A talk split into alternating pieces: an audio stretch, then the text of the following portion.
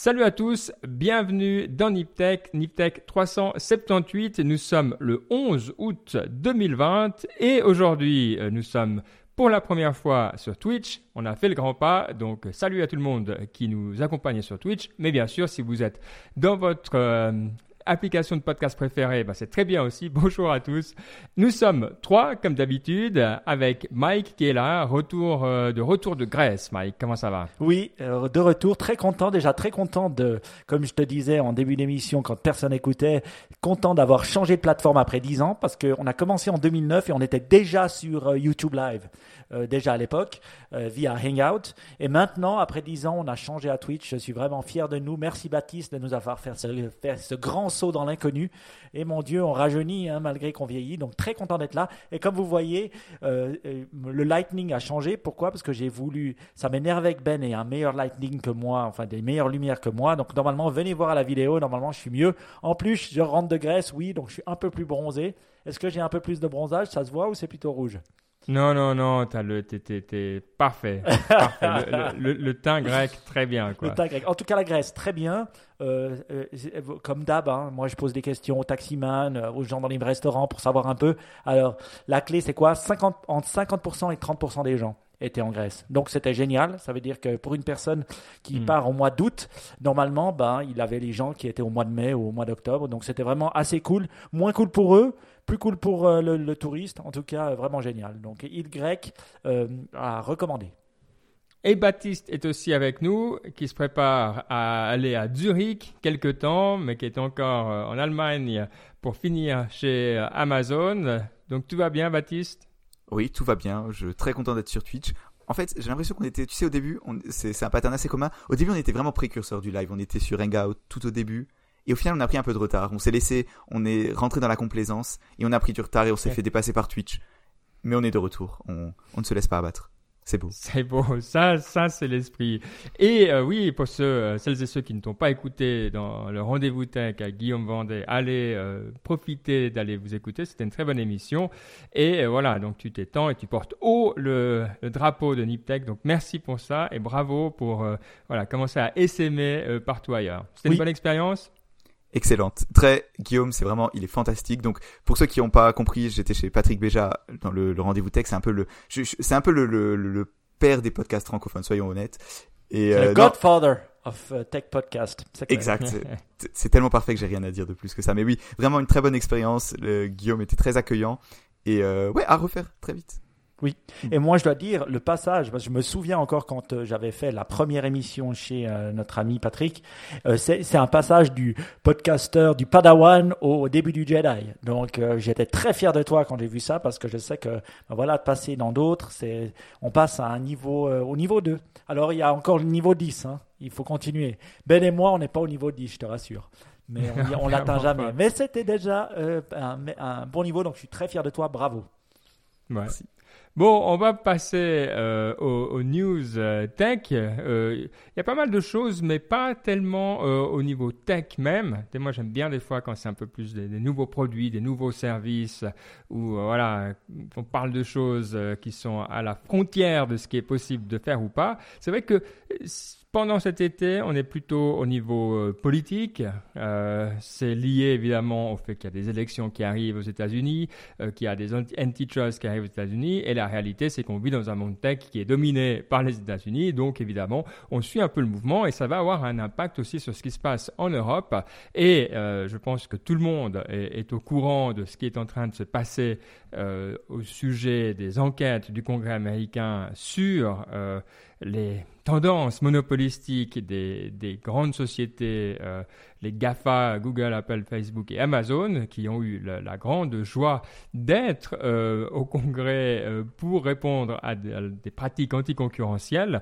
Alors, je ne sais pas vraiment ce qui en est sorti. C'est vrai que les questions, c'est comme toujours, pendant ces, auditions, c'est très scripté, tout est donné à l'avance, il n'y a pas vraiment de grosses surprises. Et le fait que tout le monde était en remote, en tout cas les, témoins, donc euh, Mark Zuckerberg et compagnie, euh, Jeff Bezos, ils étaient encore plus en sécurité. Donc ils étaient dans leur bureau, c'est tout joli, il y avait probablement une équipe d'avocats en face d'eux qui et de communicants qui leur disaient exactement quoi faire. Donc c'est vrai que j'ai pas eu pour ma part de révélation de voir, alors j'ai pas tout écouté parce que c'est quand même euh, pas, c'est long, c'est très long, et ça se répète un peu quand même des fois. Est-ce que vous, vous avez des choses euh, à mettre en avant Est-ce que vous pensez que c'est un tournant ou pas vraiment encore? Moi, moi je peux peut-être commencer en, disant que j'ai pas écouté la chose, mais j'ai écouté les commentaires des Américains qui parlaient mm. de, ces interviews. Alors déjà, il paraît que ça a duré 4 heures, donc euh, il me semble que ça c'est normal hein, que ça dure aussi autant de temps. Ah on se rappelle des vieux machins euh, sur la mafia ou euh, dans les années 50 où tout le monde était là à se faire griller comme ça. Et ce qui en ressort, c'est vrai que finalement, il y, a des moments clés. Alors, il semblerait quand même que les démocrates et les républicains soient quand même d'accord pour essayer de les légiférer. Et ça, c'est quand même quelque chose qu'on voit parce que cette commission, elle est bipartisane, même s'il y a des critiques euh, des, deux bords. Ça semble avoir une volonté de le faire. Après, il semblerait qu'il y a deux, trois choses qui ressortent. Et finalement, c'est pas les quatre heures, mais c'est les deux, trois éléments. Un des éléments qui ressort, c'est que Mark Zuckerberg reste le grand méchant. Et euh, il semble s'être en tout cas embourbé parce que un des sénateurs semble, ou je ne sais pas, congressman, je ne sais pas si c'est un sénateur ou un congressman, semble avoir sorti du fait qu'ils avaient racheté Instagram pour, pour combattre la concurrence. Et ça, c'était noté dans un email parce que il paraît mm. que notre très cher Marc a l'habitude de tout écrire. Donc c'est bien pour lui, mais en même temps pas si bien dans ces cas-là. Et euh, voilà, il y a une phrase qui est ressortie qui montrait vraiment qu'il il, il, abusait de sa position dominante. Donc ça, c'est une des choses qui me semble qui est ressortie. Et euh, il y a quand même une vraie volonté, selon moi, euh, des, deux parties de légiférer. Donc législation, il y aura. C'est vrai qu'on voit des choses intéressantes. C'est toujours l'occasion de, parler de, certains chiffres aussi, ces auditions. Euh, tout le monde, évidemment, euh, se vend sur ses meilleurs jours. Mais si on regarde, par exemple, la déposition de Jeff Bezos, euh, il, dit que, donc, en plus, évidemment, de, des emplois que crée Amazon et tout ça, mais il annonce qu'il y a 1,7 million de, petites entreprises plus grandes, hein, qui sont euh, sur le, store d'Amazon. Euh, et donc, il dit, il dit qu'il y a 200 000 de ces participants qui ont dépassé 100 000 dollars en vente. Donc euh, c'est vrai que c'est des, chiffres qui, qui font bien. Euh, et bon, voilà, il dit que ça crée des millions de jobs, ce qui, ce qui est vrai. Hein, et je pense pas que le reproche qu'on leur fait, euh, c'est ça exactement. C'est plutôt le problème, c'est que si tu fais 100 000 en vente, bon bah t'es bienvenu. Si tu fais un million, t'es encore plus bienvenu. Mais si tu fais un milliard, ah ben là, d'un coup, on va on va te copier, on va euh, prendre tes idées, etc. Donc le, le problème aussi, c'est au bout d'un moment, c'est, je pense pas que c'est d'un l'entrée dans le système qui est vraiment problématique. Et ça évidemment on n'en a pas tellement euh, entendu parler. Je pense que comme tu l'as dit c'est plutôt comment est-ce que tu évites que tout se fasse racheter dès que ça atteint une masse critique ce qui est la, vraie définition du, monopole. Et donc eux euh, il y a eu cette tendance à un petit peu voilà essayer de mettre l'accent ailleurs mettre l'accent sur les emplois créés etc ce qui sont des, bons arguments hein, je dis pas mais mais on voyait la tactique était je trouvais un petit peu un petit peu simpliste quoi euh, toi, Baptiste, est-ce qu'il y a des choses qui t'ont marqué, choqué, euh, fait rêver dans, cette déposition Non, ce, que j'ai trouvé assez intéressant, c'est que y a vraiment, on voit quand même une évolution du point de vue politique, c'est-à-dire que y a ce genre d'audition, il y en avait déjà il y a 2-3 ans, et on sent quand même qu'il y a une évolution nette dans la connaissance et dans la capacité qu'ont les sénateurs à poser des questions pertinentes. Il y a 4 ans, il y avait très très peu de questions qui avaient vraiment un sens d'un point de vue technique et qui, et, qui finalement faisaient avancer le débat. Là, par contre, en 5 heures, il y avait quand même une bonne partie des questions qui faisaient avancer l'enquête, qui étaient sur le sujet du monopole et qui, qui montraient point par point des choses qu'on pouvait reprocher au GAFA. Donc là, c'était vraiment, sur ce point de vue, il y avait vraiment une différence. Même si évidemment, il y avait toujours des questions un peu pas très pertinentes, quoi. Le, sénateur qui commence à donner un exemple à Mark Zuckerberg et Mark Zuckerberg qui tout de suite le reprend. Attendez, monsieur, c'était sur Twitter, ça. Mais bon, c'est, je pense, on peut pas l'éviter, ça. Ouais. bonne guerre. Cette bonne guerre. J'entendais le, le, le congressman qui parlait après sur Pivot, un des gars qui fait partie de cette, euh, cette double, enfin ces, ces enquêtes, et il expliquait, je sais plus son nom, si euh, le, le nom exact, mais allez voir sur Pivot le podcast, et il disait que ça va aller assez vite. hein. Les Américains, euh, ils traînent pas pour ça. Ça veut dire qu'il disait que le rapport allait sortir, ils allaient y travailler pendant le mois d'août, et donc d'ici à fin août, le rapport devrait sortir avec des propositions concrètes pour euh, le, le- le- Sénat euh, pour légiférer. Et il espérait pouvoir essayer de faire passer des euh, législations déjà d'ici à la fin de l'année. Donc une chose, c'est pas la Suisse. Hein, en- aux États-Unis, ça va assez vite quand ils décident. Ouais. C'est intéressant, dans le chat, il y a Guillaume FR qui nous dit que les GAFA sont des monopoles naturels. Euh, ça, c'est une des, des grandes questions. hein. Donc, évidemment, l'idée, en gros, derrière les, monop- les monopoles naturels, c'est de dire qu'il y a des économies d'échelle qui sont tellement fortes que ça sert à rien et que c'est, ou c'est impossible d'avoir plusieurs acteurs. Euh, en général, on parle plutôt d'infrastructures, genre de réseau euh, ferroviaire ou le réseau électrique ou euh, les aéroports, etc. C'est des monopoles aussi naturels, alors là, qui sont régulés, mais parce qu'on dit ça sert, on ne veut pas avoir 25 euh, réseaux électriques. Euh, au bout d'un moment, voilà, ça fait sens de centraliser.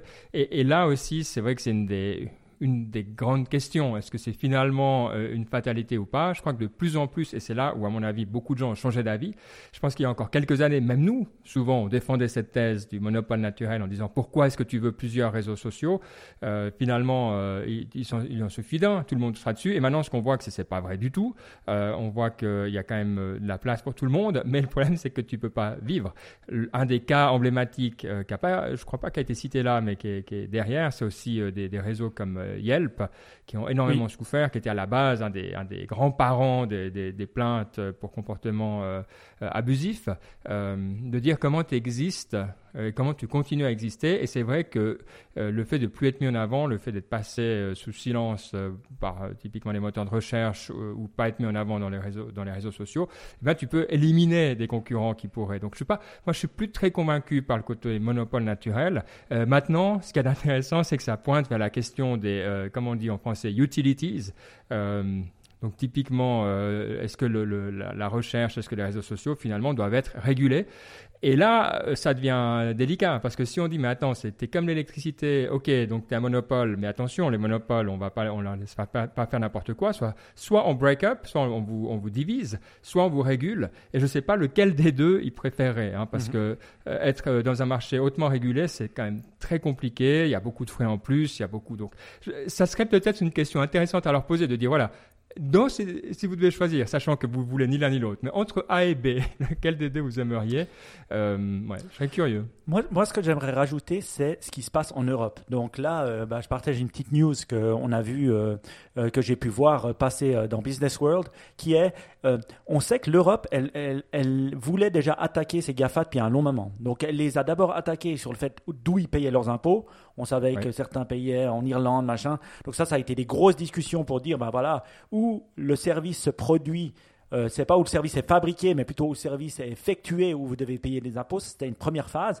La deuxième phase qu'ils ont, et cette news elle est très intéressante, c'est de dire, ben voilà, ils- euh, vu que pour l'Europe ça devient des monopoles, ils doivent faciliter la, euh, la concurrence. Et donc ces monopoles vont à l'encontre de ça. Donc c'est le nouvel angle qu'a pris l'Europe pour essayer de, ben, de faire face euh, à ces GAFA. Et le fait, que ce qui se passe aux États-Unis donne un peu plus de, de poids à ce qui se passe en Europe.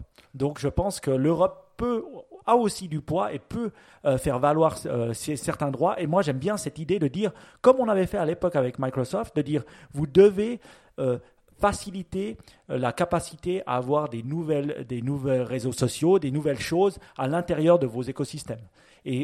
En obligeant ça, ça va aussi obliger ces GAFA à s'ouvrir. Et ça, c'est une bonne chose et ça donne du poids euh, à relever à l'Europe. Allez voir la news euh, que vous pouvez voir à l'écran, mais que vous on mettra aussi dans les notes de l'émission. Et quand vous lisez, vous voyez aussi que Margaret Vestager, notre danoise, euh, l'executive vice president de l'European Commission, veille au grain. Et quand, euh, très chère Margaret est là, attention. Ouais. Bon, c'est vrai que euh, il y a des nouvelles intéressantes quand euh, à, ces pas mais qu'on peut lier à ces dépositions. Euh, un des exemples les plus frappants vient d'Apple et de tout ce qui concerne le cloud gaming. Euh, avec le, refus d'appel de, de, bah, de, prendre des applications de cloud gaming sur l'App Store. Alors on parle typiquement de euh, Stadia, hein, de Google ou de, de xCloud, euh, où bah, évidemment il suffit d'avoir son abonnement à, à, ce service et après on peut jouer à ce qu'on veut. Et Apple a dit non, non, non, c'est pas chez nous. On peut parce que une des raisons, c'est que c'est très important pour nous la qualité et par exemple, on pourra plus avoir la qualité. Donc vraiment, c'est pas comprenez bien, c'est pas contre les services de streaming, mais c'est vraiment le, le, client qui nous tient à cœur. à mon avis, ça, c'est des combats derrière garde. Je vois pas comment tu survis actuellement à terme euh, avec ce type d'argument. Euh, je comprends la logique commerciale derrière, je comprends pourquoi ils n'ont pas envie de le faire, qu'est-ce que ça complique dans leur business model, euh, et on peut en discuter, mais je serais surpris qu'on arrive encore dans l'état actuel. Est-ce que vous pensez que ça a une chance ou que c'est plutôt l'idée de, comme on dit, de faire patienter, de perdre du temps d'ici que ça devienne obligatoire C'est que ça, enfin, je vois pas comment dans 5 ans, imaginons dans 5 ans, le cloud gaming est quelque chose de beaucoup plus répandu. Je vois pas comment vous pouvez, comment Apple peut arriver et dire non, on veut pas de cloud gaming sur nos appareils. Enfin, ça fait, ça fait pas vraiment de sens. Non, là, c'est vraiment que la seule chose que je vois, c'est pour Apple de vouloir retarder ça au maximum. Mais à terme, c'est inéluctable. Enfin, je vois pas quelle est, quelle argumentation pourrait suffire sur le long terme pour qu'ils refusent le cloud gaming. Enfin. Mais, mais c'est ça le problème, et c'est ça où, je trouve que c'est, en termes de pratique monopolistique, c'est que c'est difficile également de dire oui, mais nous, c'est notre choix. Si vous n'êtes pas content avec ça, bah, allez sur euh, une autre plateforme. Hein. Il y en a en tout cas une autre, allait sur Android, euh, mais, mais c'est, c'est pas raisonnable. Donc tu, parce que tu as quand même une, base utilisateur qui est tellement grande que tu peux pas juste dire, c'est comme on, parlait à l'époque avec Windows du choix des browsers. Bien sûr, tu peux dire oui, tu peux l'installer si tu as envie, puis on va te pourrir un peu la vie, mais ça, ça tient pas. Et ici, je pense qu'on est vraiment dans les mêmes, dans les mêmes dynamiques. Euh, donc ça, à mon avis, ça fait partie des choses où, où à terme, j'ai aucun souci. Par contre, plus intéressant, et ça c'est peut-être la nouvelle où je suis vraiment euh, curieux d'avoir votre opinion aussi, qui était, à mon avis, peut-être la plus grosse nouvelle. On est purement dans la politique ici, pas tellement dans la tech, mais c'est évidemment tout ce qui concerne euh, la, le, TikTok et donc l'interdiction, le, ban de TikTok aux États-Unis à partir de septembre, à moins euh, qu'elle soit vendue, ou en tout cas les opérations aux États-Unis soient vendues à un tiers. Donc Microsoft est sur les rangs, euh, on dit Twitter est sur les rangs. Euh, j'ai entendu dire intéressant, alors je ne sais pas si c'est vrai ou pas, mais que Disney pourrait être hmm. une, une, bonne famille d'accueil pour TikTok, ce qui serait assez assez incroyable, effectivement, mais là, alors, pour filtrer le contenu, ça deviendra assez violent. Euh, mais le problème qu'il y a, c'est également, et, je vous posais la question au vrac, de dire ça donne des idées aux Européens. Parce qu'alors, clairement, jusqu'à maintenant, on a dit ah non, non, euh, tout est international. Aujourd'hui, voilà, on ne peut pas se permettre de, de, limiter les opérations par pays. Et ça devient, euh, là, le signal est quand même extrêmement fort. Et, je, et, et le précédent est, à mon avis, très, très dangereux pour les entreprises américaines. Mhm. Donc, euh, Mike, toi qui connais bien, euh, bah, mieux que nous en tout cas, euh, la Chine, comment tu, tu, vois ça? Est-ce que tu, tu, sens le coup de bluff? Tu imagines qu'il va y avoir des, des représailles? Enfin, c'est compliqué, hein. on peut, on peut pas vraiment... Je, je, pense que, ayant vu ce qui se passe à chaque fois, représailles il y a par la Chine à chaque fois que les États-Unis, ben voilà, ils ont mis des tarifs, la, Chine a, a, a, contre, contrecarré ou a réagi. Donc réaction, il aura. Après, ce qui est marrant, c'est les arguments euh, qui sont avancés par Trump. Parce que finalement, c'est quoi les arguments? C'est de dire euh, le, gouvernement chinois vole les données de TikTok, donc euh, nous allons, vous avez 45 jours pour changer ça, ou on arrête TikTok aux États-Unis. Déjà, la première chose, c'est l'argument, parce qu'on pourrait dire, au lieu de dire ça, on pourrait dire, écoutez, on a l'argument de réciprocité, donc ouvrez Facebook, ouvrez pour Google, ouvrez pour tous ces services, et nous, on ouvrira pour TikTok, la réciprocité. Ça, ça aurait été un, argument valable, mais on n'utilise même pas cet argument. On dit juste, vous volez les données, on n'est même pas sûr, ou vous avez le potentiel de le faire, donc on vous bloque. Donc déjà là, l'argument, il est spécial. Moi, je pense qu'il y aura réaction de la Chine, mais je pense qu'il y aura réaction de, TikTok. Euh, euh, c'est clair. Ils ont pas. Bon, le- mais toi qui vas en Chine, et tu le sais très bien, euh, avoir accès à ton. Alors, si tu es sur ton réseau avec ton téléphone et que, et que tu roam, tu peux avoir accès à tous les services. Mais dès que tu te mets sur un, euh, un routeur, un Wi-Fi euh, chinois, d'un coup, tu n'as plus Google, tu n'as plus Facebook, tu plus. Donc, je veux dire, c'est oh, de ce côté-là, c'est vrai qu'on peut pas Oui. dire que. euh, Mais cet pas argument- eux qui ont commencé. Oui, même. mais cet argument, on aurait pu dire, est valable. De dire, écoutez, vous ouvrez de votre côté, sinon Ouais. on ferme le l'autre. Mais c'est même pas cet argument-là qui est utilisé. Donc c'est pour ça que je, je- je me dis, bon, ben voilà, il vaut ce qu'il vaut, et puis on verra ce que ça donne. Moi, ce que je pense qui peut se passer, c'est qu'imaginons que c'est bloqué. Euh, je veux dire, on n'est pas en Chine. Euh, Qu'est-ce qu'on vont faire les Américains? Et puis pour avoir vu euh, les jeunes pendant ces vacances un peu utiliser TikTok, ils sont addicts. Ils sont addicts. Et ce qui était marrant, c'est que je me suis mis un peu à utiliser TikTok pendant ces vacances. Et c'est vrai qu'il y a un côté addictif. Et maintenant, c'est plus devenu seulement des vidéos de gens qui dansent. Il y a beaucoup de gens qui créent des produits, qui font des petits, comme des petites bandes dessinées, un peu comme le Vine de l'époque. Vous vous souvenez de Vine, V-I-N-E, hein, le truc de Twitter, et qui créent du contenu, mais super intéressant, super dynamique, bien fait, euh, sur comment, par exemple, je voyais de la poterie, quelqu'un qui faisait de la poterie, super design.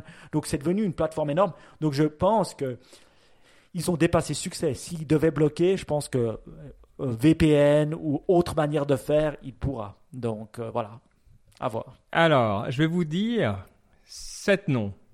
Euh, enfin, trois noms déjà. Charlie D'Amelio, Lauren Gray et Zach King.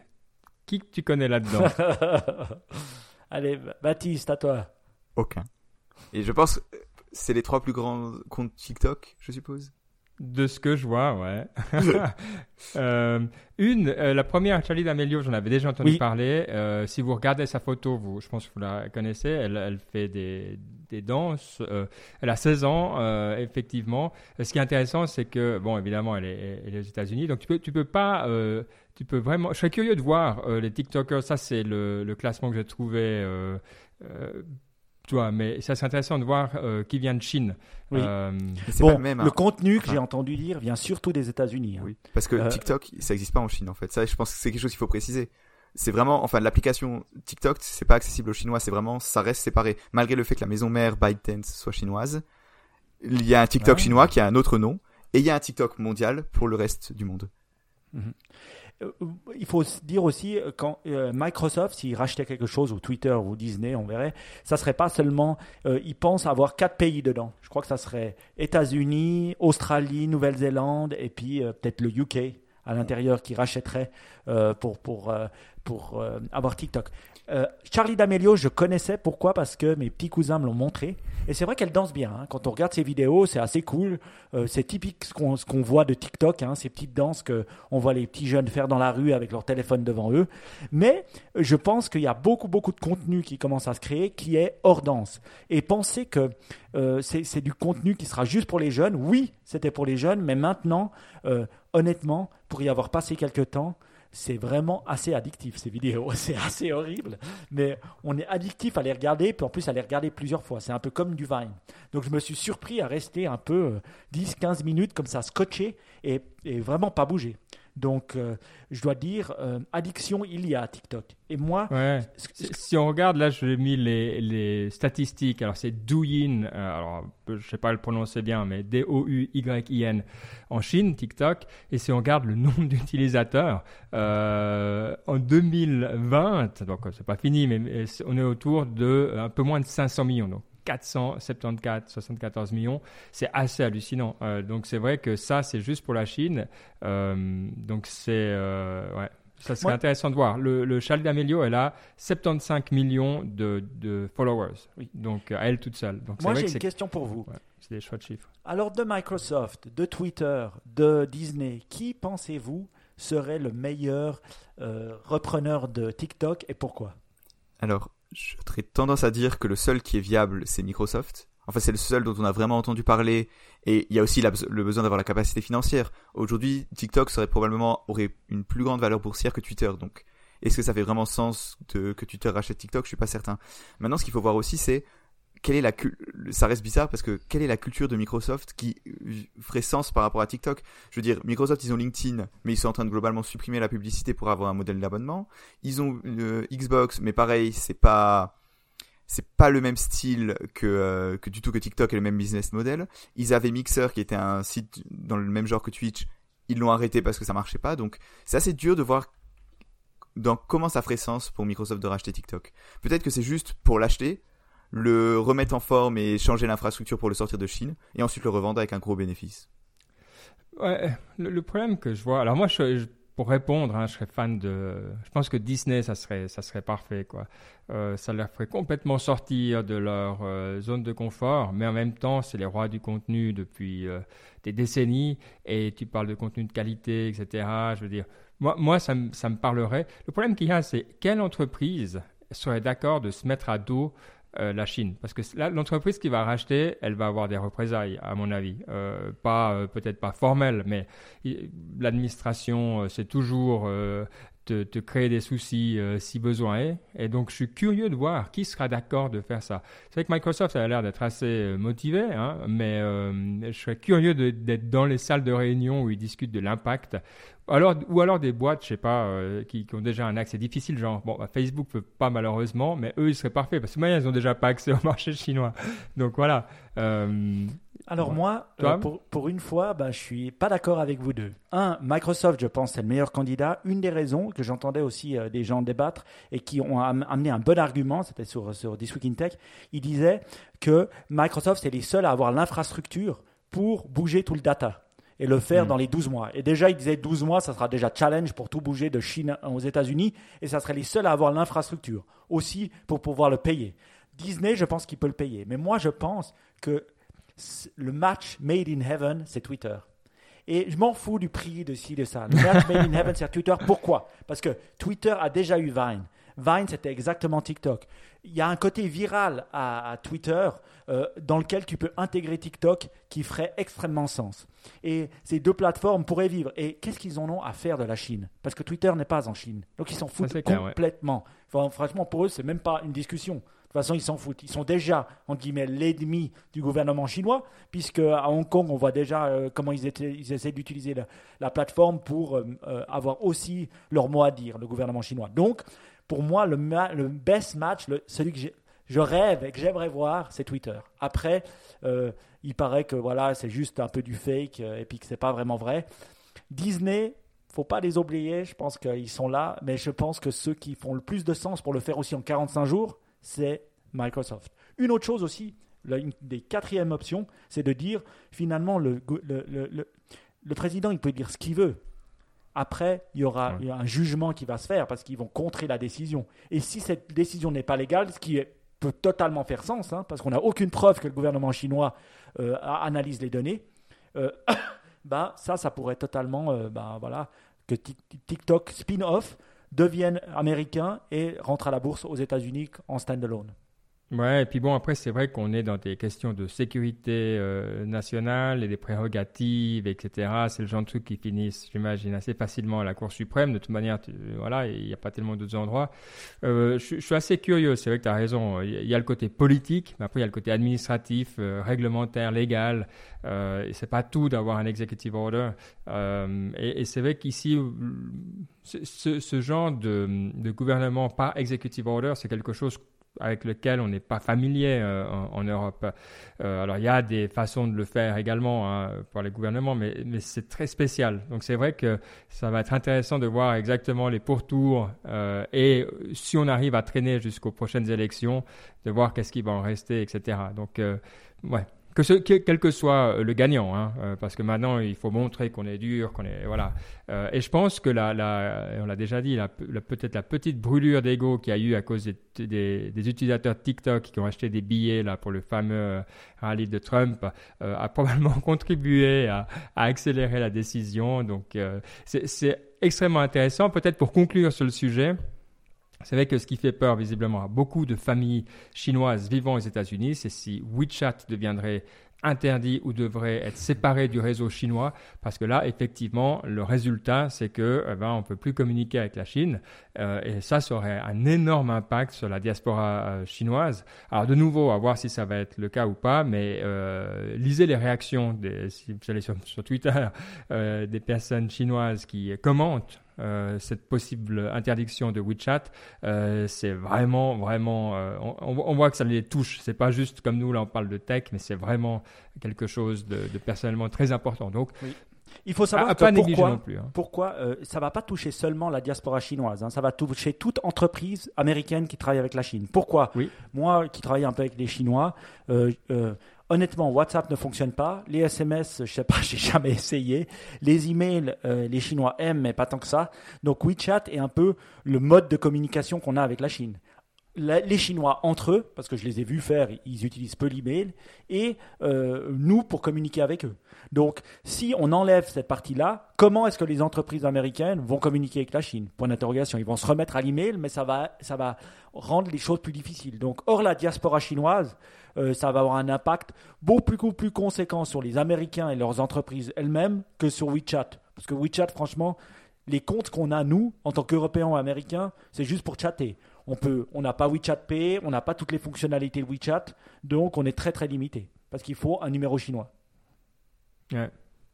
Oui, et puis c'est vrai que le, le commentaire euh, sur que ce que tu as mis ici, c'est que pourquoi, comment tu vas acheter un iPhone en Chine si tu veux pas installer WeChat? Alors il faudrait qu'il y ait un Apple Store dédié oui. ou ce qui, à mon avis, est, est gérable. Je suis sûr qu'Apple déjà le. Cas. C'est ouais, déjà le cas, puisqu'il y a déjà un Apple Store américain. Moi, j'ai l'Apple Store américain parce que je me suis fait cette petite carte, tu sais. Je me fais livrer des cartes aux États-Unis Apple Store et puis j'ai un compte américain. Donc j'ai déjà un Apple Store américain, si on veut bien, sur un de mes emails. Donc en Chine, il y a un Apple Store chinois. Donc c'est totalement possible que nous, on ait WeChat chez nous et puis qu'ils l'enlèvent juste de l'App Store américain. Ce qui veut dire que toute personne qui aurait accès à un App Store non américain aurait accès à WeChat. Ah oui, puis juste un truc que j'ai oublié de dire euh, avant sur pourquoi euh, Disney serait euh, bien pour euh, TikTok, c'est que le nouveau CEO de TikTok USA, mm. c'est l'ancien head of streaming ou je sais pas qu'est-ce qu'il était, mais il était voilà, il s'occupait de tout ce qui était streaming chez chez Disney. Donc c'est pour ça qu'à mon avis, c'est toujours intéressant de voir, par exemple, les, les ingénieurs d'Apple qui vont chez Tesla. C'est toujours intéressant de voir où vont les, les employés d'une entreprise. Alors là, c'est un exemple, mais je trouvais intéressant et le timing fait que ça rajoute de, l'eau à mon moulin, on va dire. Bon, euh, voilà, en tout cas, à voir aussi maintenant euh, comment l'onde de choc va se répercuter euh, en Europe. Et comme tu l'as dit, à mon avis, avec la Commission européenne qui va devoir aussi prendre des décisions prochainement dans ces dossiers-là, ça va sûrement encore pas mal bouger. Et puisqu'on parlait de, de, streaming et tout ça, euh, intéressant également euh, la nouvelle que maintenant les blockbusters vont sortir euh, d'abord, enfin au cinéma, mais très rapidement aussi dans les plateformes de streaming. Alors pour les sociétés comme Disney, dont on parle beaucoup ce soir, euh, qui ont la chance d'avoir des plateformes de streaming, eh ben c'est assez simple, on peut les mettre en ligne. Alors ça sera le cas de Mulan, euh, qui est la, nouvelle grande production, et le prix est intéressant. Je crois qu'on avait déjà mentionné dans un Niptech précédent qu'ils euh, allaient le faire payer plus cher, donc ça sera 30 dollars pour pouvoir regarder le film. L'idée étant que c'est un peu comme une séance de cinéma, on va se mettre à plusieurs, on le regarde en famille, donc c'est pas quelque chose euh, qu'on fait euh, comme quand on regarde n'importe quel autre film.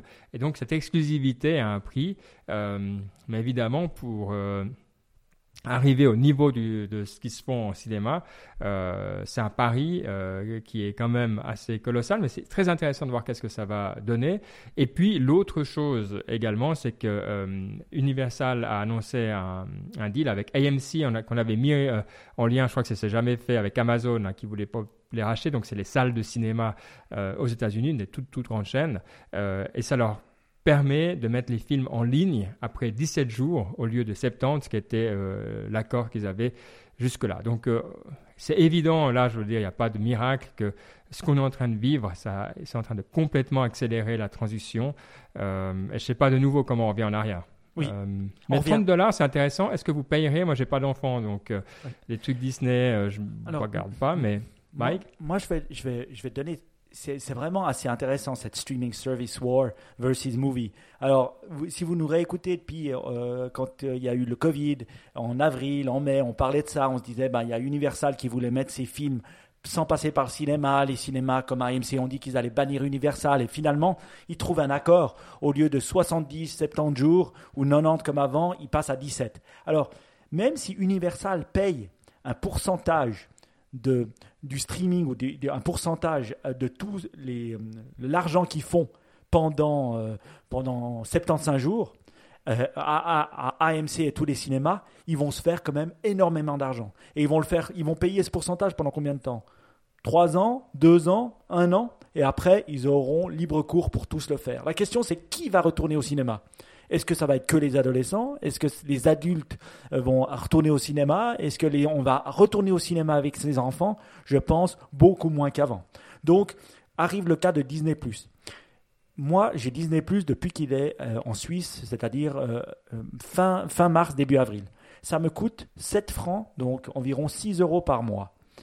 Je me pose toujours la question, est-ce que j'arrête ou pas chaque mois? Mais acheter un film sur mon Swisscom TV, un film Disney me coûte plus cher que l'abonnement par mois. Donc, je ne l'ai jamais annulé. Et chaque mois, si, même si je regarde un seul film Disney, j'ai rentabilisé mon abonnement Disney. Donc je trouve intéressant de l'avoir mis si bas parce qu'eux, ils savent qu'ils vont pouvoir te faire payer ben voilà, des Mulan 30 francs. Alors personnellement, Mulan, déjà, j'aimais pas la bande dessinée, donc je vais pas payer 30 dollars. Je vais préférer aller sur mon, ma, ma- mon truc de streaming euh, euh, gratuit qui ne s'appelle pas Disney Plus et télécharger, télécharger le film. Je préférais faire ça plutôt que de payer 30 dollars. Mais je voulais vous donner un chiffre que j'ai lu qui est assez hallucinant. C'est Actuellement, il y a 64 millions d'utilisateurs sur Disney+. Quand ils ont lancé le service en novembre 2019, ils avaient dit nous aurons 60, nous serions heureux d'avoir 64 millions d'utilisateurs en 2024. Donc ils ont 4 ans d'avance sur leur objectif, ce qui est phénoménal. Ouais. Non, c'est clair que c'est un succès euh, euh, évident. Et, et sincèrement, je connais peu de gens, si j'en connais euh, du tout, avec des enfants qui n'ont pas Disney+. Euh, parce que euh, tu, c'est vraiment Netflix, tu vas quand même encore faire un peu gaffe, tu mets le compte enfant, mais enfin la qualité est quand même pas toujours là. Tandis que chez Disney, tu sens que c'est beaucoup plus tranquille, quoi. Oui. Tu dis, tu choisis le truc Oui. dedans, c'est bon. c'est- euh, donc c'est, c'est, évi- c'est évident, je veux dire. Et c'est pas seulement tranquille, parce que je mettais mes gamins dans Netflix. Euh, c'est que le contenu Netflix, il est, il est vraiment pourri. Tandis que le Oui. contenu Disney, eh bien, la seule problème de Disney+, je vais vous le dire, c'est que j'étais en Grèce et étant donné que j'avais l'IP grec, je ne pouvais pas accéder à mon compte Disney+, ce qui m'énerve au plus haut point. Puisque, je veux dire, je suis Disney+, je voyage, comme Netflix, je veux avoir accès, ok, peut-être pas à tout le contenu, mais quand même, et ça, c'est un problème que j'ai trouvé. Alors, avec mon mobile en 4G, Swisscom, ça fonctionnait, mais dès que j'avais une IP en Wi-Fi, ça marchait pas. C'était assez marrant comme blocage. J'ai trouvé ça même assez con, en fait, finalement. Mais comme cet épisode est sponsorisé par NordVPN, la solution, ou le VPN de votre choix finalement, euh, c'était pas un problème, j'imagine. Euh. Non, parce que je paye pas pour les VPN. Parce que si on veut avoir accès à tout et puis avoir une bande passante illimitée, on est obligé de payer. Donc, euh, j'ai pas, j'ai eu payé pour des VPN, mais maintenant je paye plus. Ok. Euh, toi, Baptiste, autour de toi, et quand tu regardes euh, ce genre de deal, euh, Melan, euh, 30 dollars, etc., parlais du premium pour l'exclusivité, est-ce que tu sens euh, qu'il y a un intérêt pour ça? Est-ce que tu verrais des gens, enfin pas pour Melan, toi, mais pour d'autres trucs? Est-ce que tu ça te parle ou? Ouais, mais si, ok, ma- maintenant j'imagine par exemple Avengers qui est plus le genre de gens que le genre de choses que je serais susceptible de voir. Ouais, j'aurais pu imaginer les gens, tu sais, euh, le groupe de potes, une personne paye 30 dollars et puis les autres peuvent le voir et ça fait un groupe, euh, enfin une séance de groupe. Ouais, carrément. Après, ce que je trouve qui est aussi intéressant avec le avec ce deal, c'est que ça change totalement la dynamique pour les studios de cinéma qui ne vendent plus au cinéma directement, mais qui doivent avoir leur propre plateforme. Et donc finalement, on se, on se voit que Disney, eux, ils peuvent le faire super facilement parce qu'ils ont Disney+. Mais comment est-ce que d'autres studios peut-être moins prestigieux, ils le font? Est-ce qu'ils passent par les cinémas? Est-ce qu'ils font un deal avec d'autres diffuseurs, mais qui vont peut-être avoir pas l'importance de Disney+. Enfin, ça va vraiment devenir un problème dans le futur, le, le- le canal de distribution finalement.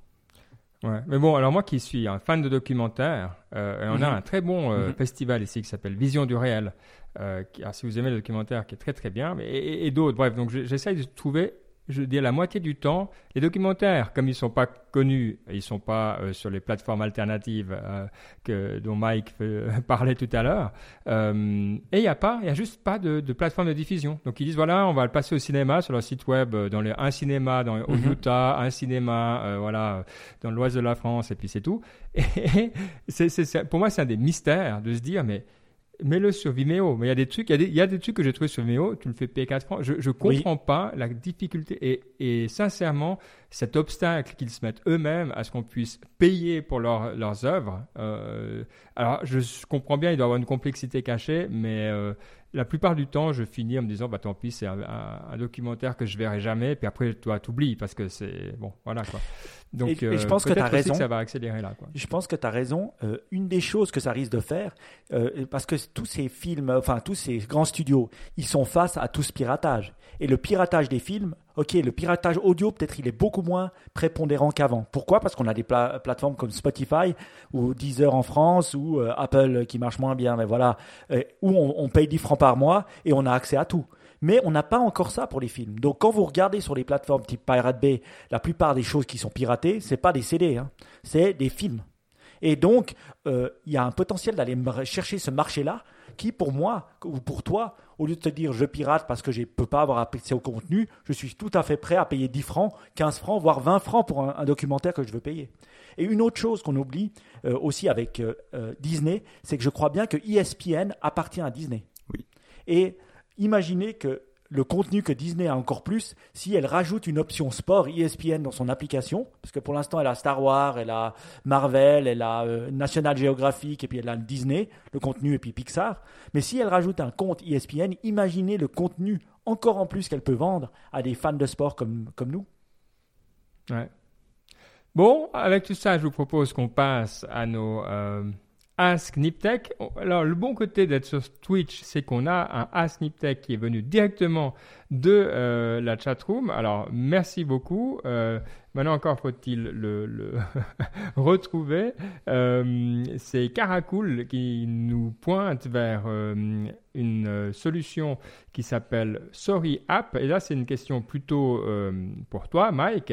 Et la question, c'est dans un contexte de relation clientèle. Que pensez-vous des apps telles que euh, sorryapp.com, en un mot, sorryapp.com, qui affiche le statut des services en ligne. Euh, c'est vrai que quand on veut aller euh, acheter quelque chose excellent ou que ça marche pas bien, etc., euh, c'est frustrant. Donc d'avoir quelque chose qui permette d'informer, peut-être même de manière proactive, les, les clients. Comment tu gères ça, Mike? Est-ce que tu as quelque chose comme ce Sorry App euh, chez toi? Ou, Disons, je vais dire un truc. Le problème, c'est pas le downtime du website ou le downtime du, euh, de ton Salesforce qui fonctionne pas. Parce que ça fonctionne dans les 99,9% des cas. Donc le 0,1% des cas, de toute façon, tu n'arriverais même pas à dire que c'est down. Donc ça, limite, tu t'en fous. C'est plus quand tu es en ligne ou pas.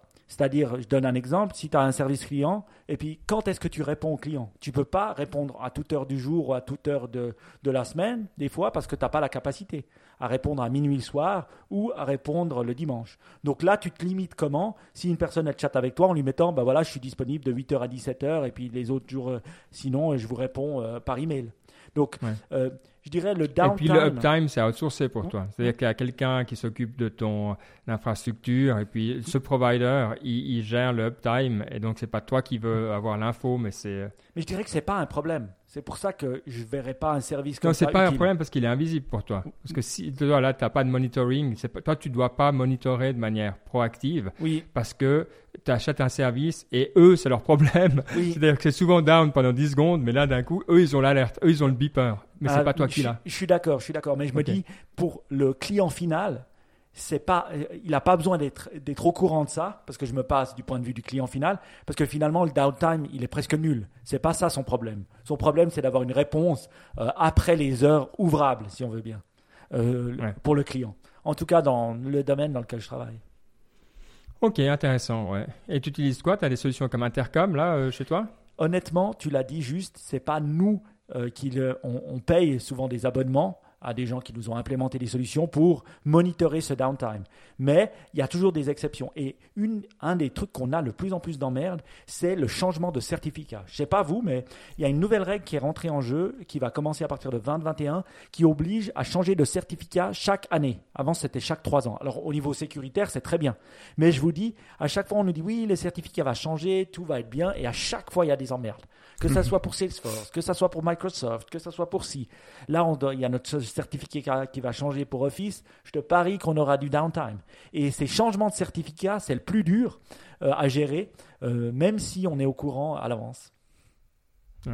ouais. ça alors, euh, ça Baptiste, c'est plus euh, pour, pour toi. Est-ce que tu as entendu quelque chose là-dessus? Mais normalement, c'est des choses que tu peux gérer automatiquement. En tout cas, je sais que pour quand tu fais, par exemple, quand tu déploies ce genre d'infrastructure dans le cloud, il y a des systèmes qui, le, qui changent les certificats automatiquement. Donc normalement, surtout pour Office et des choses comme Salesforce, normalement, ça devrait être automatique, je dirais. En tout cas, d'un point de vue technique, pour moi, je vois, je pense que ça devrait être automatique. Et ça l'est, ça l'est. Mais Salesforce, il est toujours euh, interfacé avec ton Oracle, il est interfacé avec ton autre truc, il est interfacé à ça. Donc ça a souvent des effets de bord que même Mm. eux n'ont pas vu. Donc tout d'un coup, ouais, tu changes ton certificat et puis les, la majorité fonctionne, mais le petit service de merde, tu l'avais pas vu et celui-là il fonctionne pas. Donc Mm. euh, voilà. Enfin c'est l'expérience que j'ai jusqu'à maintenant. Le beaucoup de downtime peut venir de ces changements de certificat. Ouais. Bon, intéressant, voilà, donc euh, pour la réponse euh, à ce Ask Niptech, première Ask Niptech Twitch qui fait plaisir, merci Caro Cool. Et un Pour, autre petit euh, Ask Niptech que j'ai vu passer Ah. de Guillaume qui me demande est-ce que j'ai un VPN Donc j'ai déjà répondu non, je n'avais pas de VPN.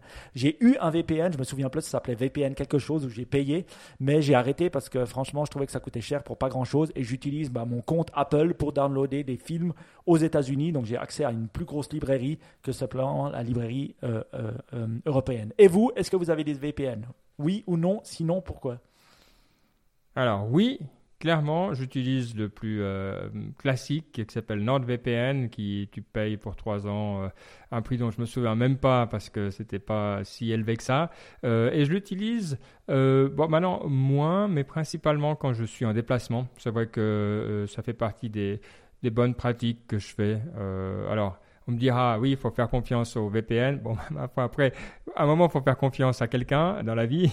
Donc, euh, oui, j'utilise eux. Et puis, euh, maintenant, plus tellement euh, de manière très active, je, je dois avouer. Quoi. Mais de temps en temps aussi, pour, comme, comme tu es là, quand je suis en déplacement, puis que je dois accéder à des trucs auxquels je peux avoir accès, mais toi, tu es limité dans la, la, la, la géographie.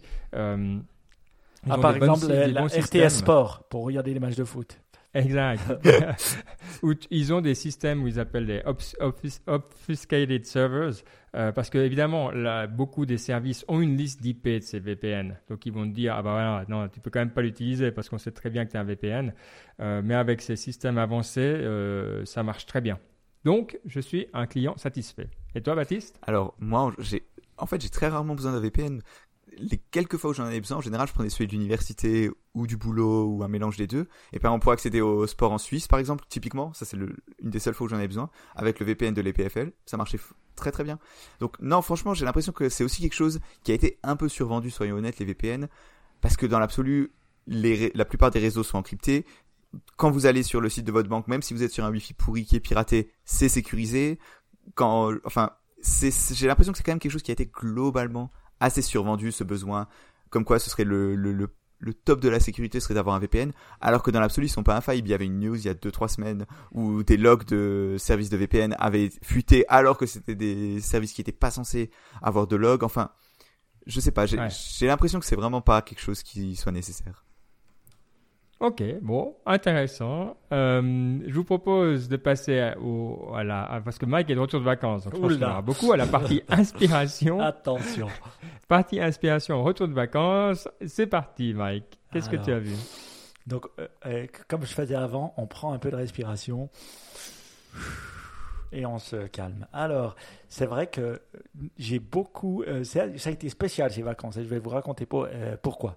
Mais avant, je voulais juste euh, de parler des livres et des documentaires et tout ça. Je voulais juste faire un petit plug d'un site, un- d'un compte Instagram que j'adore.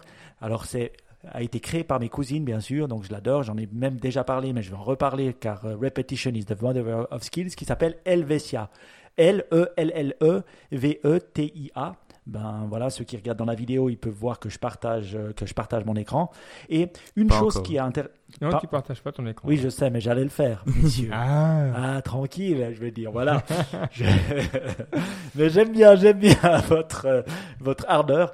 Et c'est un compte quoi? Ça met en avant toutes les grandes euh, euh, femmes de l'histoire suisse. Et j'adore ce conte, je trouve qu'il est génial. Non seulement euh, ma cousine écrit bien, c'est ses deux sœurs, mais en plus, elle, elle, elle, fait des dessins sur ces grandes femmes suisses et c'est elle qui les fait en plus. Donc c'est une sœur qui écrit Ah, d'un côté très beau, et ouais. son autre sœur qui les dessine de l'autre. Et franchement, je suis abasourdi de voir, euh, ben voilà, toutes ces grandes femmes dont on parle jamais, dont on ne parle pas assez, euh, et, qu'on, et, et ce que j'adore, c'est de pouvoir l'expliquer à mes enfants. Donc je prends le temps ben, de passer sur ce compte Instagram et puis de, lire la, petite histoire qui est en français ou en anglais, et d'expliquer ben, qui était cette personne et qui était cette grande personne féminine suisse. Donc voilà, je vous en- j'encourage tous à y aller, même si vous êtes français, ça ne dérange pas. C'est des femmes, c'est bien pour vos enfants, c'est bien pour montrer et puis pour, euh, pour euh, voir la différence. En plus, les images sont très belles. Donc Helvetia, voilà, un petit compte, un petit plugin. Euh, allez dans les notes de l'émission. Voilà, vous scrollez en bas dans votre, dans votre app favorite et normalement vous tombez dessus. Et en tout cas, je l'adore. Voilà, ça c'était pour le petit plugin. Très cool. Hmm. Maintenant, pour les livres. Attention. Donc, ça a été un, des vacances assez spéciales. Normalement, pendant les vacances, je ne sais pas vous, mais moi, je lis un peu des livres, euh, de, des, des- des fictions. Mais je me rends compte avec, avec mon âge avancé, je suis en- de moins en moins fan de fiction. Je- J'adore trop le non-fiction, ce qui veut dire un peu biographie ou autre. Alors, je vous avais beaucoup parlé de mon autobiographie of a Yogi, hein, Ben. Je t'en ai tellement Mhm. parlé que tu l'as même pas encore lu, malheureusement. Mais un jour peut-être. En tout cas, je me demande à quel point la- euh, on, on commence à lire cette autobiographie of a Yogi si on est prêt à, à- à- à la lire. Et en lisant ça, j'ai commencé à vraiment m'intéresser à la philosophie euh, euh, indienne ou euh, Eastern, comme on dit. De, de l'Est- comment on dirait euh, Eastern philosophy Ouais, de l'Est. Ouais, de l'Est, mais ça fait Europe de l'Est, un peu comme ça. Oriental East- Oriental, oui, Ah, c'est bien, oriental. ouais, ouais. Juste, juste, juste, merci Baptiste. Et donc j'ai commencé à, à vraiment m'intéresser. J'ai un fini le livre qui est quand même de 650 pages, donc euh, pas mal. Et euh, j'ai commencé à lire, à m'intéresser sur l'histoire. Et j'ai lu un livre qui s'appelle American Veda qui est assez incroyable d'un gars qui s'appelle, euh, qui s'appelle, je vais partager comme ça vous le verrez, qui s'appelle Philippe, je share maintenant, tac, qui s'appelle Philippe euh, Goldberg et c'est American Veda de Emerson aux Beatles, Yoga Meditation, comment la spiritualité indienne a changé euh, l'Ouest. Et c'est assez marrant parce que moi j'ai connu un peu la spiritualité euh, de, indienne ou orientale parce que mon père m'en parlait, parce que ben, lui il est des années 60 ou ma mère, donc j'en entendais parler. Mais en lisant ce livre, on voit que elle a vraiment euh, influencé toute euh, la pensée américaine. Et moi, c'est vrai que j'ai plus tendance à regarder la philosophie ou la pensée américaine. Je vous en ai souvent parlé d'Emerson. Je vous ai souvent parlé de Napoléon Hill, qui, qui vraiment était bercé par Emerson, qui est le premier philosophe américain à avoir un peu réfléchi à cette pensée qu'on appelle positiviste, mais qui est cette, pensée américaine. Et eux, ils ont été directement influencés par, le, euh, par les, par euh, l'orienta- l'oriental, mais vraiment directement. hein. Tellement que ces gens lisaient beaucoup de livres, ont directement dit, mais c'est quelque chose qui- qu'on a perdu avec le temps. Donc en lisant Mm. tout ça, on remarque que tous ces penseurs actuels, même la philosophie moderne, euh, même un Freud et tout ça, a beaucoup, beaucoup été influencé par cette pensée orientale. Et c'est assez fou de voir que maintenant, tous ces termes qu'on pensait, voilà, même la religion, euh, bah, des mots comme le karma, comme le yoga, sont devenus des, des, des, des, des- mots du langage courant. Et donc, euh, vraiment un livre assez ha- ha- hallucinant à voir comment, bah, voilà, on pense que voilà, le- les pensées indiennes sont, sont loin, alors que ça fait plus de 150 ans qu'elles, qu'on les adapte à notre société. Ouais.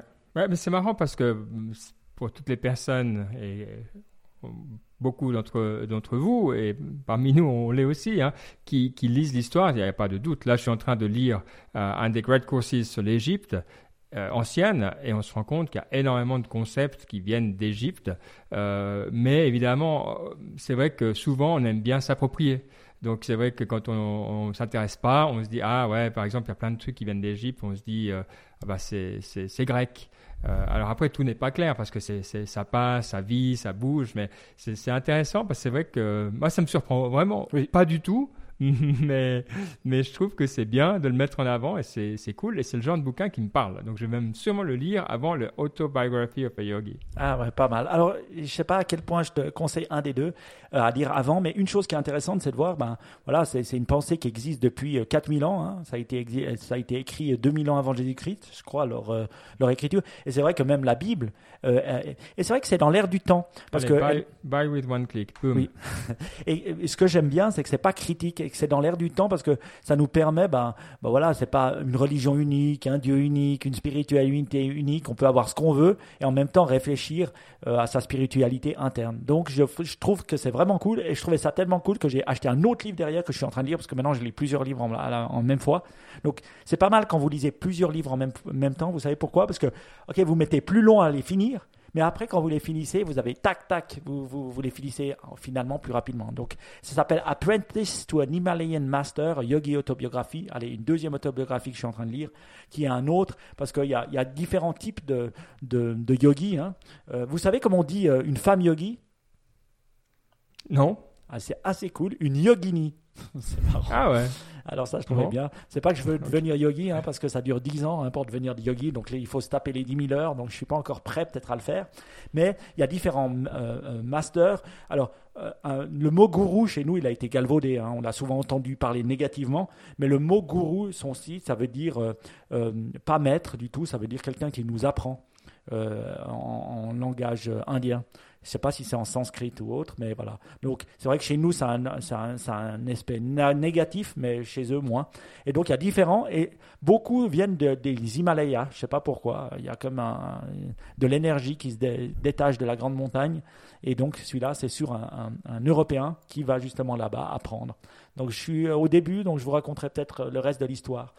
Une dernière chose, enfin, une autre chose qui m'a, que j'ai découvert à travers American Veda, est-ce que vous connaissez Joseph Campbell? Non. Non. Le nom, le nom me dit quelque chose, mais c'est tellement euh, courant comme nom que. euh, Alors, non, raconte. je ne connaissais pas cette personne et justement, je l'ai découvert. Et c'est un espèce de grand penseur américain qui a, qui a vécu, ben, né en 1904, mort en 1887, donc euh, voilà, dans le, juste avant les débuts des années 90. Et c'était un, un professeur américain, mais qui a beaucoup parlé pendant les années 60 et 70 et qui a beaucoup eu d'impact sur euh, la, pensée américaine. Euh, donc un professeur qui était beaucoup beaucoup axé aussi sur tout ce qui était mythologie. Donc il a beaucoup travaillé sur la mythologie indienne, mais indienne des États-Unis, hein, des Américains, des, Indiens américains, pour essayer de comprendre les différentes mythologies et les différentes mythologies des différents peuples, qu'ils soient indiens, qu'ils soient chrétiens comme nous, qu'ils soient musulmans, qu'ils soient euh, bouddhistes, qu'ils soient ben, orientales de l'Inde. Et en fait, il remarque que tous ces mythes ont les mêmes clés les mêmes clés. Par exemple, on regarde l'Adam et Ève et des choses comme ça, le jardin d'Éden dans notre chrétienté. Ben, y a, tu peux faire un lien avec les mythes qui ont existé en- euh, chez les Indiens américains, en Inde, avec les mêmes mythes. Et il a fait un truc qui est hallucinant. Alors j'ai passé six jours à l'écouter chaque jour en, en me levant. Mais heureusement, mes enfants Mhm. n'étaient pas debout. Ça s'appelle The Power of Myth. Et ça a été, euh, vous pouvez l'acheter sur Apple TV, c'est assez excellent. C'est un documentaire euh, six fois euh, une heure.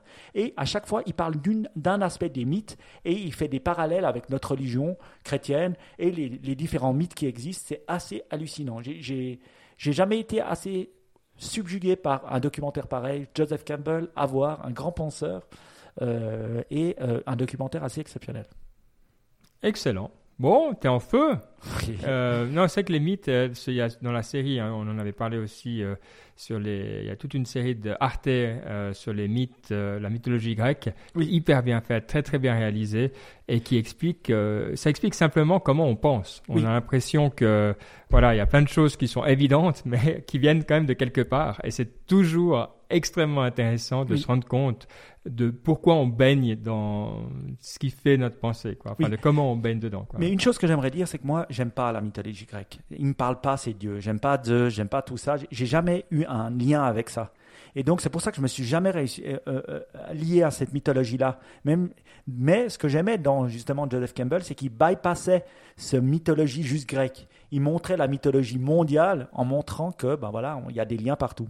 Voilà. Et puis c'est vrai que Zeus et puis Agamemnon et puis tous ces machins, ça m'a jamais vraiment plu. Désolé. Ah, mais regarde, ouais, bah, ça c'est bien aux Égyptiens, mais re- regarde le début de cette série parce qu'elle est justement beaucoup plus Oui. euh, accessible. Tu sais, que c'est que la mythologie grecque, on l'a souvent utilisé. Et merci à nos amis psychanalystes pour ça, pour expliquer des trucs, faire des grands concepts lourds et, et- et pas intéressants.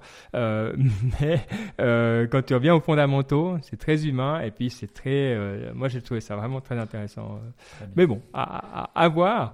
Excellent. Ben, je me réjouis de, de regarder cette mini-série, The Power of Myth. Et, et en tout cas, une chose que ça m'a fait faire, ce chemin euh, pendant euh, de, de, de tous ces livres et documentaires, c'est, je me suis dit, allez, je vais me remettre à méditer. Et je regardais, Ah. et j'ai redownloadé l'app Insight Timer que tu utilises, Ben, qu'on avait d'abord, euh, qui est une meditation app. Alors, franchement, par rapport à ce que j'utilisais en 2017, l'app a extrêmement évolué, elle est assez incroyable, je dois dire, Euh, Oui. euh, de part avec les contenus gratuits qu'il y a. hein. tout est, la plupart des choses sont gratuits pour pouvoir découvrir euh, la méditation. C'est vraiment génialement fait. Il y a des groupes. D'ailleurs, on a un groupe Niptech, on est 42 dessus, j'ai remarqué. Euh, on essaiera de trouver le lien parce que c'est, on regardait avec Ben avant l'émission pour essayer de trouver le lien, mais on a du mal à le trouver. Mais si vous tapez normalement Niptech, peut-être vous arrivez à trouver Dans le les groupe. groupes, moi j'ai trouvé, ouais. Moi pas, mais on verra le trouvera. Euh, euh, et, et je trouvais ça vraiment intéressant de se remettre à méditer. Moi, j'ai décidé de faire 10 minutes par jour, hein, pas plus. Et ce qui est cool aussi, c'est en te suivant Ben, je peux regarder ce que toi tu fais, ce que tu médites, comme ça je peux te copier. Toi, grand, grand méditateur depuis longtemps. Truc Et je trouvais que... Ouais. Ouais, je- je- J'ose pas utiliser ces mots-là car euh, en, en- en Europe on n'aime pas trop, on n'aime pas trop ce nom, mais de maître méditateur, on va l'appeler comme ça. Et, et- et je trouve bien. Je, je vous donnerai deux autres apps qui sont assez géniales. Un Headspace que j'ai utilisé aussi, qui est vraiment cool, Yeah. et celle de Sam Harris, Waking Up, qui est vraiment peut-être plus scientifique euh, pour les esprits un peu plus scientifiques. Mais je vous, euh, je sais pas, toi Ben, tu connais plus que moi, mais une- un conseil que je pourrais te donner, en tout cas Baptiste, c'est que si tu ne médites pas encore, commence. Alors, pour donner aussi un feedback, j'avais fait Headspace pendant à peu près, je pense, deux mois l'année dernière. Oui. Et ça m'avait pas, franchement, la méthode, ça m'avait pas euh, accroché. C'était un peu trop, j'ai trouvé ça un peu trop, euh, comment dire, euh, ba- basé vraiment sur un, des, des objectifs. Headspace, c'était vraiment dans la, ils sont beaucoup dans cette mouvance santé mentale, etc. Oui, Et j'ai trouvé ça un peu trop axé sur finalement un, un- une, une une conclusion, un output, alors que c'est des choses si tu médites. Enfin, j'ai pas l'impression que si tu médites vraiment pour méditer, pour ouais le, le, le- mindfulness, etc. Tu peux avoir quelque chose de tangible en deux mois. Et donc finalement leur méthode, c'était plus de la relaxation finalement que la méditation, j'ai trouvé. Enfin, je sais pas si vous avez essayé vous. Mais en tout cas, ce n'est Euh, pas si le but, en tout cas à mon avis, si le but c'est de méditer plus vraiment dans l'esprit, dans le euh, mindfulness, etc. Je suis pas sûr que euh, Headspace c'est la meilleure app. Moi, je trouve que la, méditation, elle doit, et je l'aime comme ça, elle doit te challenger un peu. Alors, elle peut te challenger dans plusieurs façons. Tu as des, méditations méta qui sont celles de la compassion, où tu as de la compassion vers toi-même, mais aussi vers des gens que tu détestes ou que tu n'aimes vraiment pas, tu pas obligé de les détester. Mais... Et là, tu es toujours, tu vite dans la, en dehors de ta zone de confort en, essayant vraiment de te dire, je vais souhaiter du bien à cette personne. Le but, c'est pas que c'est pas, c'est pas de la pensée magique. Ça, ça fait rien à la personne en question, mais c'est ta perception que tu remets en question. Ou aussi, il y, a des, méditations où tu peux t'imaginer toi en train de te décomposer, mort, euh, qui, euh, ça dépend, là, on n'est pas tous au même niveau, à la même chose par rapport à ces trucs-là, mais qui peuvent être challenging. Euh, quand tu le fais euh, de manière vraiment avec quelqu'un qui t'explique comment tu es en train de, décomposer. Euh, et je trouve que c'est, moi j'aime bien ça, tu vois, d'aller des fois aussi chercher un peu plus loin que ce côté, comme tu dis, santé. Alors on peut commencer par ça, on peut le faire, c'est très bien, c'est très utile, etc. Mais c'est vrai que des fois on oublie le côté plus profond, plus trip qu'on doit avoir dans, ces, dans ces pratiques. Est-ce que tu dirais, tu oserais dire mot spirituel ou c'est un mot qu'on n'aime pas utiliser ou que tu aimes pas utiliser? Oui, non, non, c'est clairement, euh, c'est clairement spirituel, mais je fais pas vraiment de distinction, c'est vrai. euh, euh, mais je, je sais pas ce que je je saurais pas comment le décrire, mais je pense que ça serait un mot tout à fait acceptable.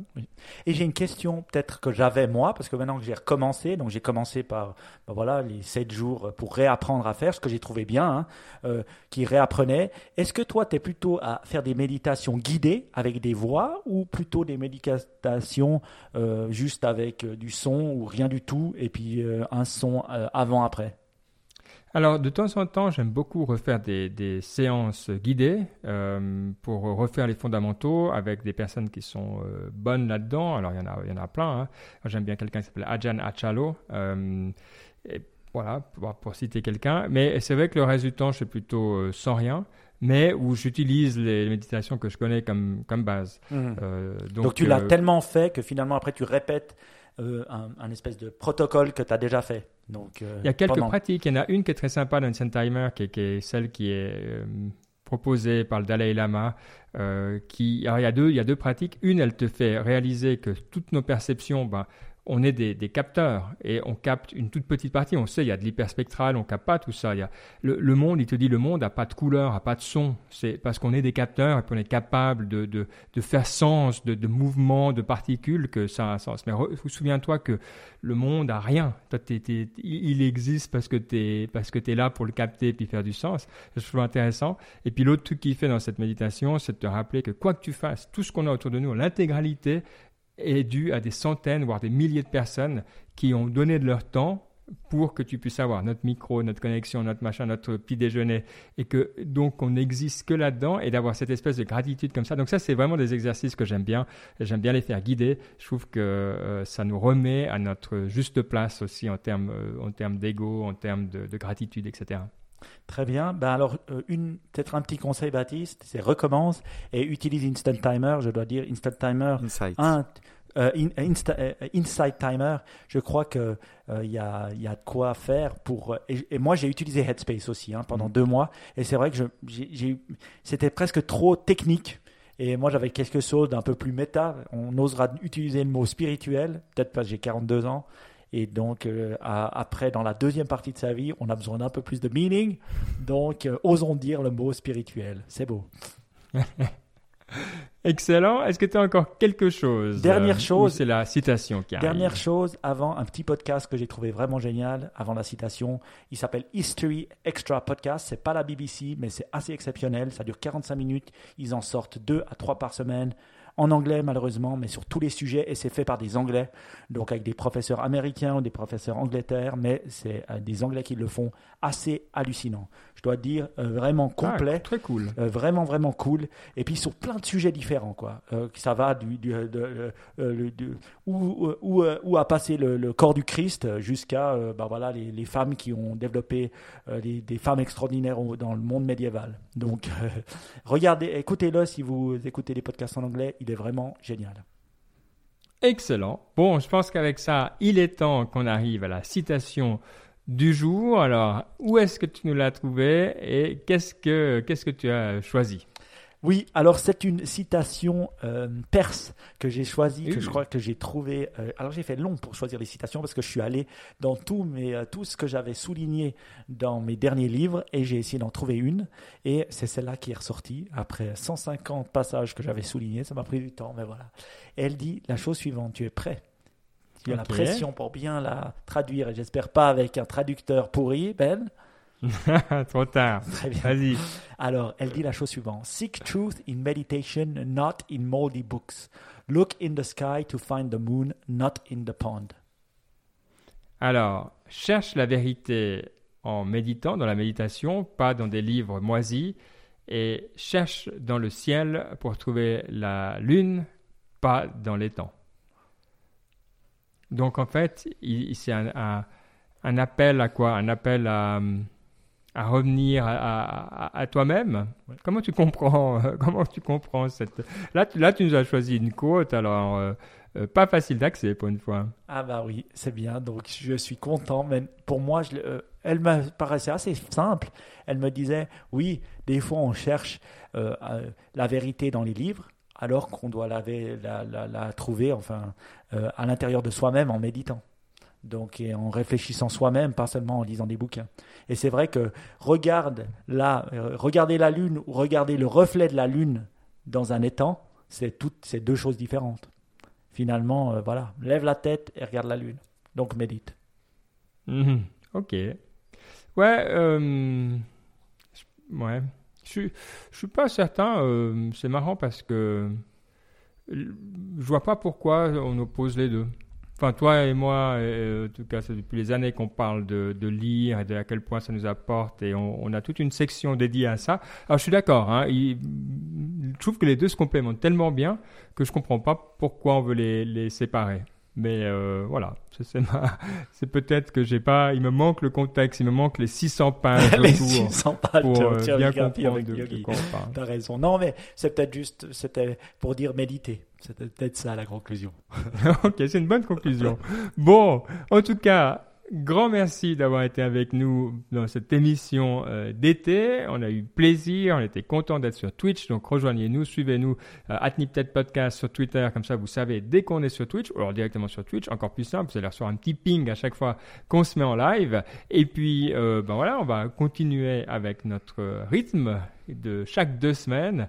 Donc pour toutes celles et ceux qui ne sont pas encore partis en vacances, eh bien, profitez bien. Et pour tous les autres, euh, que pas- j'imagine pas forcément encore dans les transports publics pour aller au boulot, mais peut-être, mais où que vous soyez, profitez et on se réjouit de vous rencontrer de nouveau dans deux semaines. Ciao. Ciao, ciao. Ciao.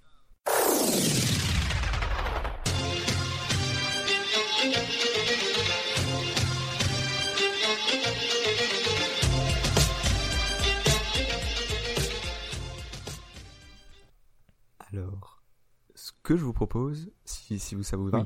c'est qu'on fasse plus la partie post-émission dans le podcast, mais uniquement sur Twitch, pour dire aux gens, venez sur Twitch. Ok, alors on met stop dans Audacity. Parfait. Donc arrêtons l'enregistrement, et puis ceux qui sont sur le podcast, désolé, faut venir sur Twitch.